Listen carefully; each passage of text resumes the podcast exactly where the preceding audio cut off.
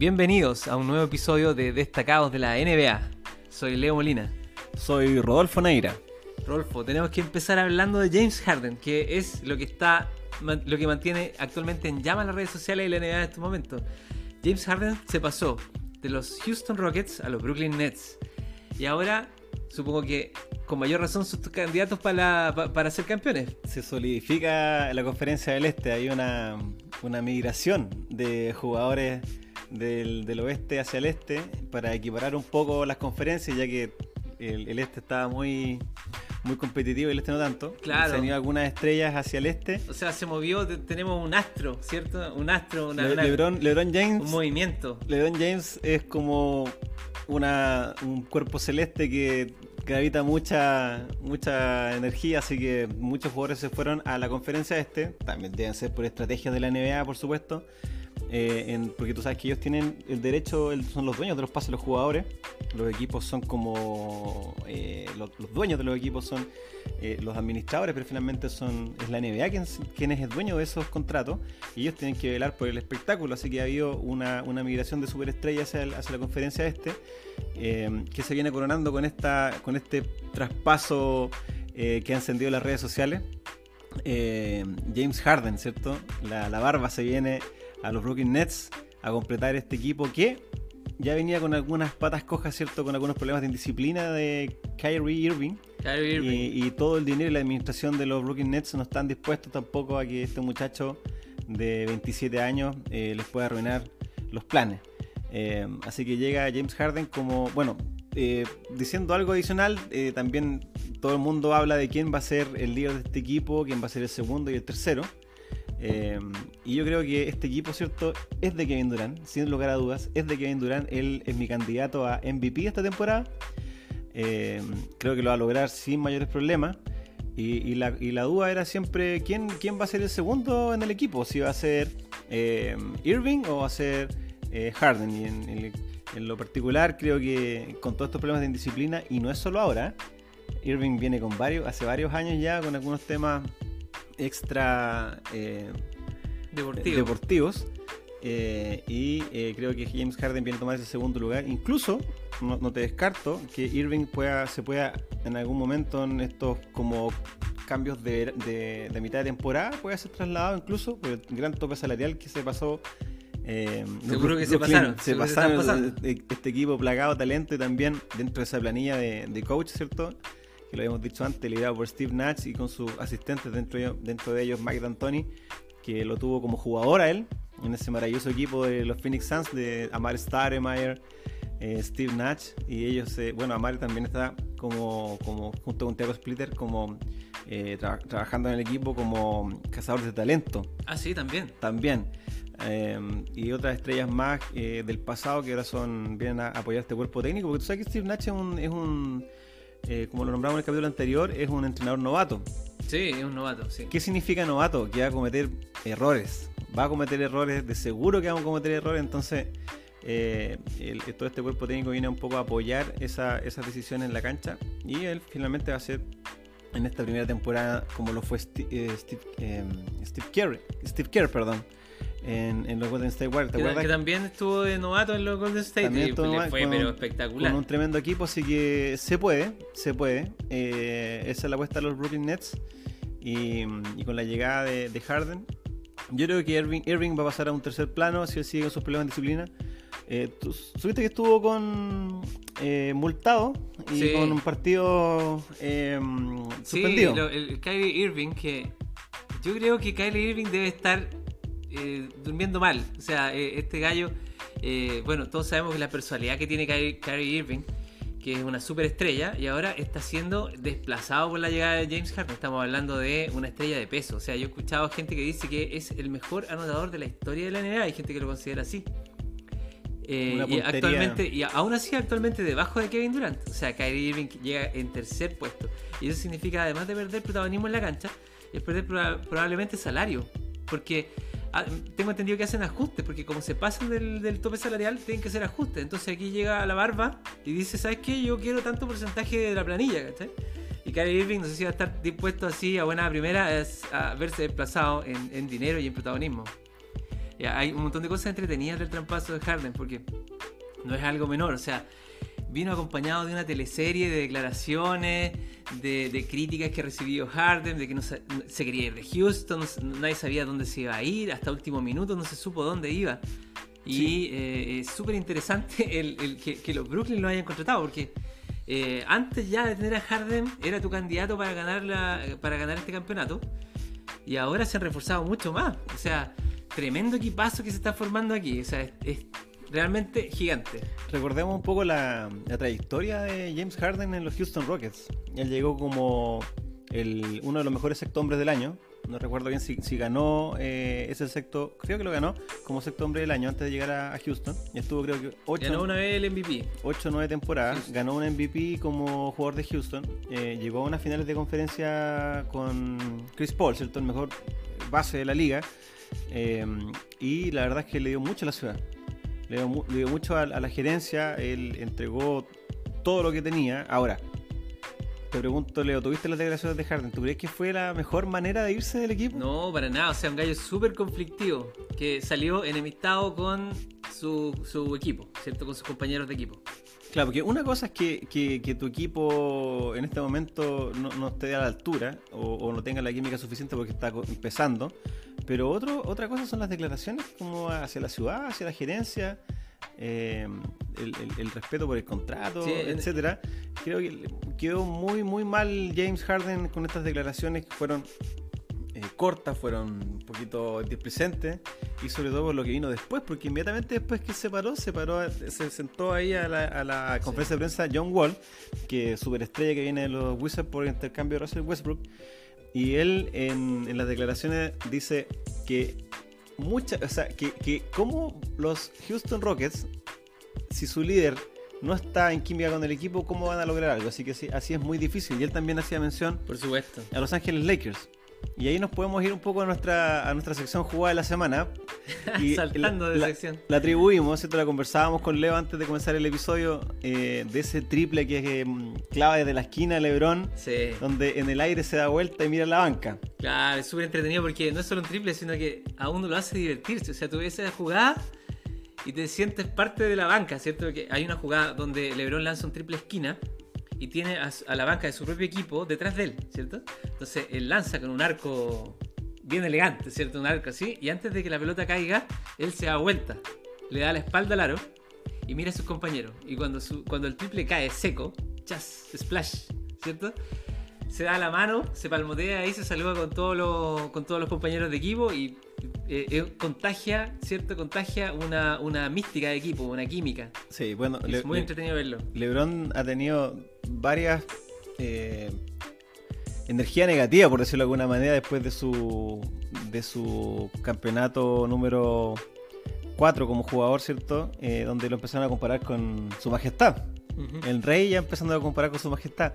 Y en todos los deportes las comparaciones son odiosas porque nadie puede desmerecer la carrera de LeBron James. Es lo que hace entretenido el, el, espectáculo. También. Claro, pero la gente y, las redes sociales se encargan también de, de, ese humor, de ese, humor negro, que en realidad eh, todo lo que ha ganado LeBron nadie se lo ha regalado. Sí. Y, creo que hay algo que, que, tiene LeBron, algo especial que tiene él, eh, que algunos lo, pueden encontrar un poco tanto payaso, ¿cierto? En las cosas que declara o, o hace en la cancha en comparación a su majestad. Sí, a ver, espérate, comparemos a, el liderazgo en la cancha, con el, en, el, camarín, digamos, de LeBron James, de James Harden y de, Michael Jordan. Son, sí. son tres personalidades distintas. Son personalidades, de liderazgo en el equipo. Partamos por, muy buena tu, pregunta, Leo, o, comparación, porque eh, son tres generaciones distintas. Y hay que entender que el mundo va cambiando sobre todo en estas últimas, en la generación, o sea, el tiempo que nos tocó vivir a nosotros, los cambios tecnológicos y todo lo que conlleva, por supuesto que no podemos comparar eh, la vida de, las personas porque hemos han, tenido distintas vivencias, etcétera. por ejemplo, Michael Jordan no tenía las redes sociales que tiene LeBron James. Entonces, uno lo. algo de su majestad porque nunca lo vimos eh, en su casa, nunca lo vimos. Eh, mostrar sus zapatillas, él siempre era una imagen como de Dios, Black Jesus, como intocable. intocable, ¿cierto? Como lo hemos nombrado el primer episodio. y por supuesto que LeBron tiene un liderazgo eh, potentísimo a sus 36 años, de, su generación. Y cuando tú lo ves en la, en la banca, eh, cómo él eh, conversa desde el novato hasta Anthony Davis, a todos les hace sentir cómodos en el equipo y se sienten parte de él. Sí. Desde, como decía John Wall en la, en la entrevista, que lo comentamos hace un momento, del 1 al 15. O sea, la planilla tiene 15 jugadores por estándar. Se visten 13, se visten 14, dependiendo. Eh, pero todos tienen un rol. Sí, Si alguien, si alguien se lesiona, ahí está. Y LeBron sabe que en una temporada larga son 82 partidos la temporada. Son, la NBA tiene más de 1080 partidos en total en su temporada regular. Eh, 1080 partidos. en total, Wow. de, de todos los partidos. Voy, a, voy a voy a contratar el League Pass para ver los 1080 partidos. un- el League Pass es una muy buena bueno, de poder nutrirte de básquetbol. Eh, y eh, cada equipo tiene 82 partidos. es una temporada larga y después vienen los partidos de playoff. Y LeBron sabe que va a llegar a la final. Entonces él sabe por experiencia que necesita de todos sus jugadores Claro. ahí para poder eh, suplir al, al otro en una larga temporada y sobre todo con COVID, donde la incertidumbre es grande. Entonces, llevándolo al liderazgo, creo que, que LeBron hace lo correcto. Si a la gente mayor o que vio jugar a Michael no le gusta, tienen que entender que es una nueva generación. Era una nueva generación. Nueva generación. Mira, déjame darte un ejemplo, mira, comparar a, a los tres. Eh, yo supe una anécdota de que Michael Jordan estaba celebrando un campeonato y vio a un compañero de él, banca, ¿cierto? Más joven, eh, llorando de alegría. Y Michael le dijo, ¿por qué lloras tanto si el campeonato lo gané yo? O sea, tenía un, un estilo de liderazgo que imponía a veces el terror contra sus propios compañeros. O sea, le exigía al máximo y él se portaba como un general de ejército. Exacto. Eh, eh, pero sí tenía el respeto de sus compañeros. Porque le- les extraía el máximo de esfuerzo y de potencial a todo el equipo. James Harden no. James. Harden salió sin tener el respeto de sus compañeros. Liderando tal vez en, en anotaciones en, en- en- la cancha, pero en el camarín sin el respeto de sus compañeros. Y en cambio, para mí el mejor estilo de liderazgo es el que tiene LeBron James. Porque te quedas con él- LeBron. Sí, porque tiene las cosas. Lo que tenía eh, Michael, que es el respeto de todos sus compañeros, que no lo tenía James Harden. Y algo que, que no, te- no- no tenía eh, Michael Jordan, que hacía felices, ha- hacía disfrutar el juego a todos sus compañeros, que no lo tenía Michael Jordan. Sí, eh, para agregar un, un comentario a un buen punto. Y, y espérate, y déjame, Sí. déjame dar una- un, un comentario entre paréntesis. Yo creo que a los 36 años, cuando Michael Jordan jugaba a los Wizards, creo, Ujú. y LeBron está jugando ahora, ¿quién jugaba mejor? Yo creo que LeBron. LeBron. Si tú comparas a Michael de 36 años y LeBron de 36 años, yo creo que LeBron está jugando mejor que él. Sí, no, y, y- y lo mismo que conversábamos, o sea, cuando tú ves a LeBron descansando sus minutos y, ves que los, jugadores de rol eh, hacen su trabajo, él se para en la banca, hace un chiste, eh, los, los anima. Cuando tú ves a Caruso, eh, cuando Caruso no, no era el Caruso de hoy, cuando era un jugador de rol, el número 12, 13 en la planilla. Vimos una jugada espectacular donde él agarra un rebote en ofensiva y la vuelca con autoridad. Y LeBron se para y pone unas caras chistosas, ¿cierto? Como sorprendido. Así- así- oh my god. Pero esa cara, esa cara que él coloca, da vuelta al mundo. Y que genera que Caruso salga en todas las redes sociales con sus videos vistos millones de veces. O sea, el sueño de, de cualquier jugador joven de la NBA Claro. es, es hacer una buena jugada y que LeBron ponga la cara que puso. si esa jugada hubiera pasado a los Chicago Bulls de los 90, no, no hubiera sido tan conocida. Michael Jordan hubiera estado tomando Gatorade. así, Claro, así, claro. Y, es como lo que conversamos, ¿cierto? De que se necesitan redes sociales, se necesitan videos, se necesita eh, publicidad, etcétera, para, para esta, esta generación. Y con James Harden, es un jugador que no, no- ha tocado su techo. Él tiene 30 y- 32 años. Y ahora llega a un equipo de elite donde perfectamente podrían ser campeones en las próximas tres temporadas o, o hacer el- el- algún triplete como lo hizo eh, eh, los Chicago Bulls de los 90 o, o los Golden State Warriors en la década pasada. Y perfectamente él podría ser un, un- un jugador toda estrella o la superestrella que a la historia, ¿cierto? Porque ya tú lo dijiste al principio, es uno de los jugadores con mejor puntería o mejor el- el- que saca el tiro también con mayor velocidad, un jugador sumamente inteligente, sabe, entiende perfectamente el timing del juego, Sí, eh, sí, sí. sabe cuándo lanzarse y ahora entiende ¿Crees tú, ¿Crees tú que es el más talentoso para jugar al básquetbol?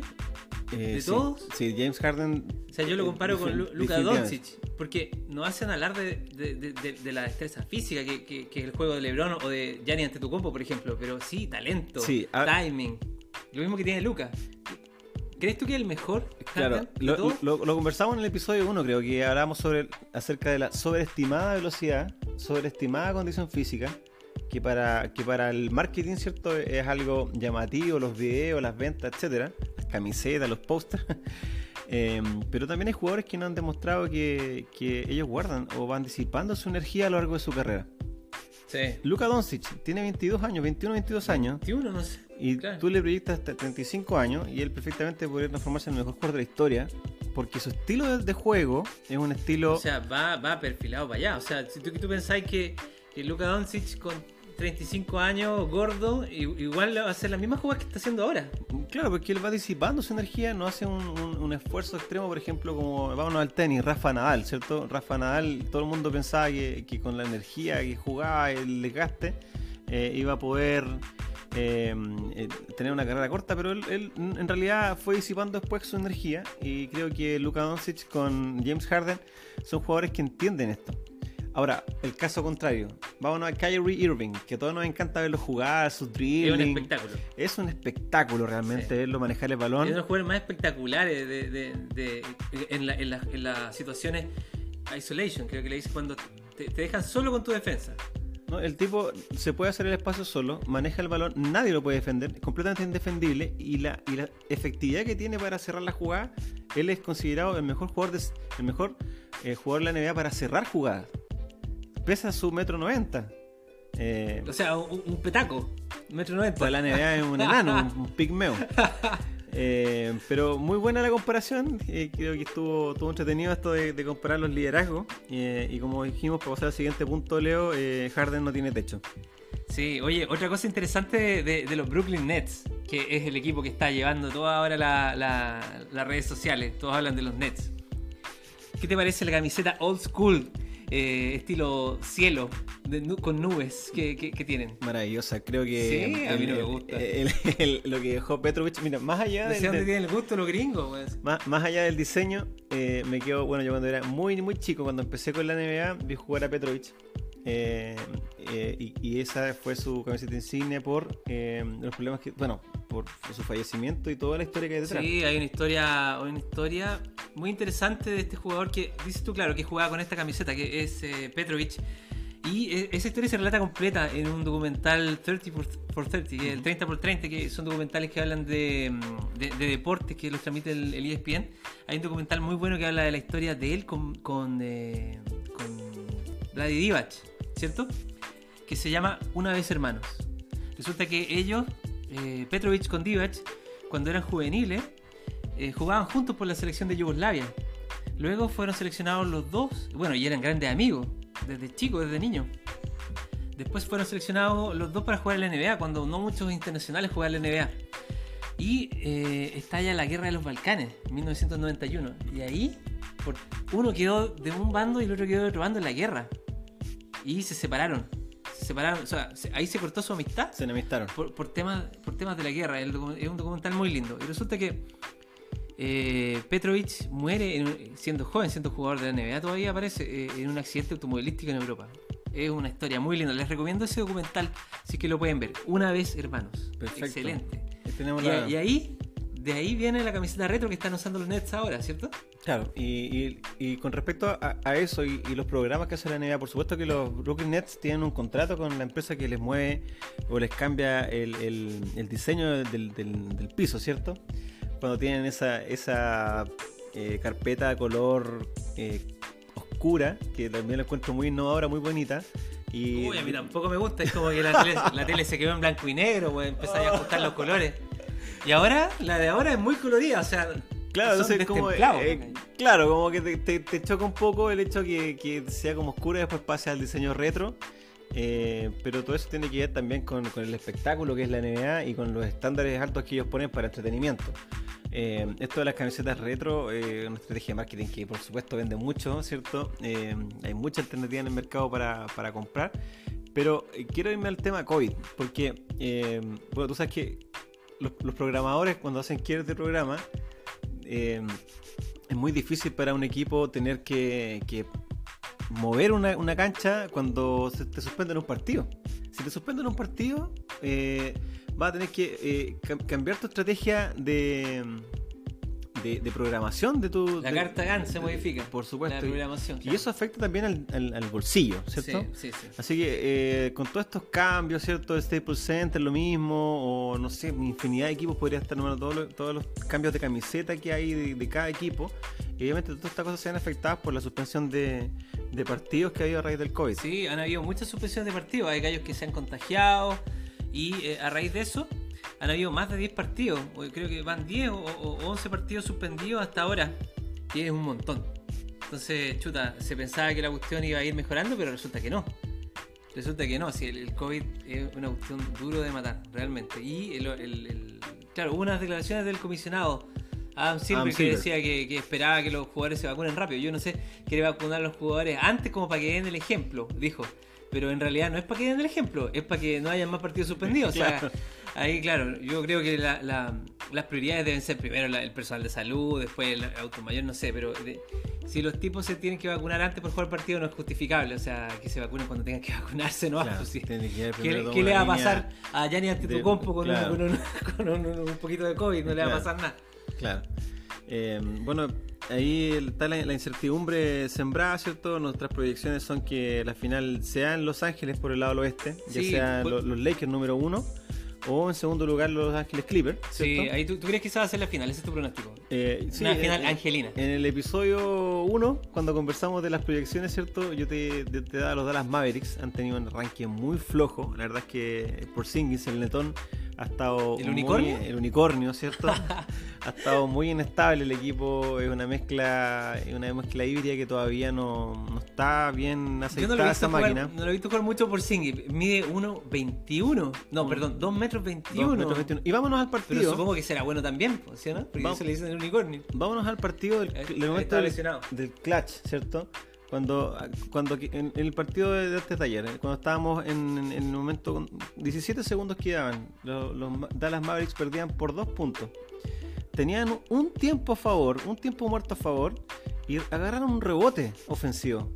Y en vez de pedir tiempo para terminar el partido con la última opción en mano, de lanzar un triple ganarlo o empatarlo, Christian Porzing- Porzingis lanza un ladrillo Lanza un zapallo. Lanza un zapallo. Y de, y de como 12 metros. no así. piden tiempo muerto. Porzingis lanza un zapallo. No toca el aro, un piedrazo al tablero. Y Doncic queda como mirando, no sé para dónde, diciendo, oye, pero ¿por qué no viste el tiempo y de la jugada? Yo soy el líder de este equipo, no soy, no es. Porzingis. Sí, sí. Así se que una, enchuchó, una, se- se una- emputeció. una vergüenza ajena monumental. Yo lo, yo esto lo vi en vivo, no lo podía creer. Me- no, no sé, también estaba buscando mi cámara escondida. El entrenador con todo su cuerpo técnico no fueron capaces tampoco. O sea, hay, hay un tema acá con los Dallas Mavericks que aún no entienden al, al, eh, a la beta de oro que tienen, ¿cierto? Que es en Luka Doncic sí. creo que están muy desenchufados. Es un equipo que lo proyectábamos, ¿cierto?, para la final de conferencia con los Lakers. Pero después de ver este flojo arranque, que espero que, lo que también lo dijimos en el capítulo anterior, que tienen que hacer algún traspaso a mitad de O temporada. sea, los Mavericks eh, que se la pasen a Lucas. Listo, eso es. Eso es. El, el Luca. Y él da el pase, si- sabrá si da el pase, la lanza de que. No, pues no es así, no es así. Si quieren aspirar a algo más, tiene que haber un traspaso a mitad de temporada o derechamente ya están peligrando incluso de clasificar a los playoffs. Sí, entonces, además que lo- lo- los Ángeles Clippers tienen una tremenda dupla. O Han sea, eh, George, lo- yo vi una jugada de un triple contra la, contra la hora eh, espectacular. O sea, el, el gallo es, es de lo mejor que hay. Así que yo creo que la final se La estaría... final sería la, la final angelina, ¿cierto? Los Clippers por el oeste contra Los Ángeles Lakers. Y por el este, la final sería los Brooklyn Nets. Brooklyn con- Nets contra cualquiera de los tres contendientes que están sólidos en el arranque, por lo menos, que son Boston Celtics en primer lugar, a mi gusto. Eh, después vendrían los Philadelphia 76ers. Y para terminar, los Milwaukee Bucks, que sabemos también que es como un signo de interrogación, ¿cierto? Con un Giannis Antetokounmpo, que es un, un jugador que está todavía encontrando... Es un, un jugador con extrema- extrema- extremadamente talentoso, pero el equipo aún siento que no vibra a una frecuencia que donde sea una sinfonía. Como si eh, lo hace Boston. Cierto que de hecho en el arranque de esta, de esta, de esta temporada van liderando la conferencia este. Los, los Boston sí son un equipo más engranado. Es un equipo más granado. Brad Stevens está logrando eh, más química en el equipo y creo que, que- que podrían ya de una vez por todas dar el salto para poder llegar a las finales. Eh, ah, y con respecto a los, la Philadelphia 76ers, eh, Joel Embiid está jugando un básquetbol superlativo. Eh, ben Simmons, que estuvo a punto de ser cambiado en este traspaso, ¿cierto? De múltiples jugadores entre el Brooklyn Nets, Houston, Pacers, Cavs, ¿cierto? Sí, hubo un enredo ahí de, de- de un negocio bien, Claro. bien, bien complicado. Finalmente, eh, Nets, perdón, eh, Houston decidió hacer este múltiple traspaso en vez de hacerlo con Ben Simmons y dos jugadores más por los eh, Philadelphia 76ers. Eh, creo que, que el- que al, con- al mantener a, a Simmons, ¿cierto? Este base australiano, 2 metros 8, Base 2 metros 8. 2 metros 8 con una agilidad nunca antes vista, eh, creo que puede llegar a, a- a jugar también las finales. Pero todos estos pronósticos se hacen cada vez de menos probabilidades por, por el COVID y todas las... ¿Viste Hay, que un- hay un sea, elemento extra aquí de que- incertidumbre. de 16 jugadores de los 497 que se hicieron el PCR aparecieron positivos.